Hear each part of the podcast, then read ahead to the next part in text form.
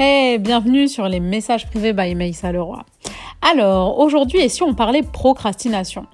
Oui, la procrastination, ça reste quand même un phénomène euh, hyper entendu. Déjà, rien que le terme, il est moche, procrastination. On entend quelque chose qui est lourd, qui est, qui est mauvais, qui est négatif.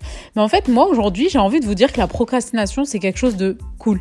Bah ouais, ça paraît bizarre, mais, mais non, c'est vraiment quelque chose de cool. Déjà, vous pouvez pas lutter contre. Pourquoi? Parce que il faut déjà comprendre qu'est-ce que la procrastination et comment ça se passe au niveau de votre cerveau. En fait, la, la procrastination, c'est tout remettre à la dernière minute. Et le truc, c'est qu'il y a des personnes qui, quoi qu'ils fassent, qu'ils fassent des to-do list, qu'ils fassent euh, des mémos, qu'ils mettent des rappels, des réveils, ce que vous voulez. Moi, j'en fais partie, c'est pour ça que je souris. Mais quoi qu'on fasse, en tant que procrastiné, en fait, on est comme ça.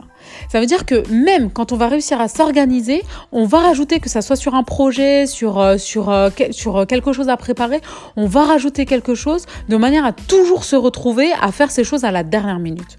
Aujourd'hui, moi, ce que je vous invite à faire, c'est dans un premier temps à accepter cette procrastination, c'est-à-dire moi, je sais que je suis procrastinée. Et pourquoi est-ce que je suis procrastinée? Eh bien, tout simplement parce que mon cerveau, il a besoin d'arriver à une certaine date limite pour être efficace, pour être productif. Si je fais les choses trop en avance, en fait, je n'arrive pas à cette productivité. Et du coup, qu'est-ce que je vais faire? Je vais, comme je vous le disais, m'arranger en fait pour faire quelque chose à la dernière minute. Donc, quoi qu'il arrive, je vais faire quelque chose à la dernière minute et ça va être quelque chose euh, de tout à fait euh, euh, bien en fait. C'est juste que euh, physiquement, je vais prendre un coup parce que je vais avoir un taux, un taux, un coup de stress euh, juste avant de rendre ce que j'avais à faire. Sauf que en fait, ce stress-là, c'est un bon stress. Et le truc, c'est vraiment de se, de, d'enlever la culpabilité qu'on a à cause de cette société qui nous impose à ne pas être procrastiné.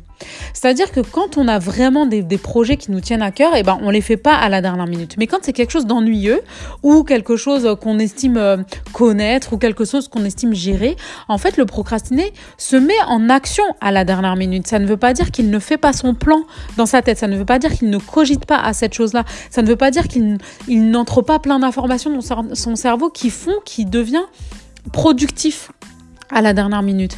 Et aujourd'hui, on pointe du doigt le procrastinateur. Or, je pense qu'il faudrait euh, arrêter de le, faire culpabiliser, lui permettre d'être procrastiné de façon à justement euh, réussir en fait à vivre bien avec cette procrastination pour ne plus générer la culpabilité qui va avec.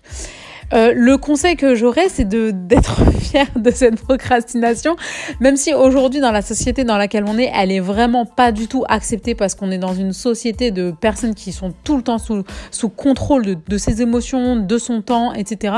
Alors qu'il y a des impondérables qu'on peut pas gérer et qui de toute façon nous, nous poussent à nous adapter et à, à travailler à la dernière minute. Donc j'ai envie de dire vive les procrastinés, oui, vive les procrastinés et euh, voilà. À très bientôt sur euh, sur les messages privés by Mesa et n'oubliez pas de m'envoyer vos thématiques de podcast et merci pour tous vos retours, ça me fait très très plaisir. Je vous dis à très bientôt.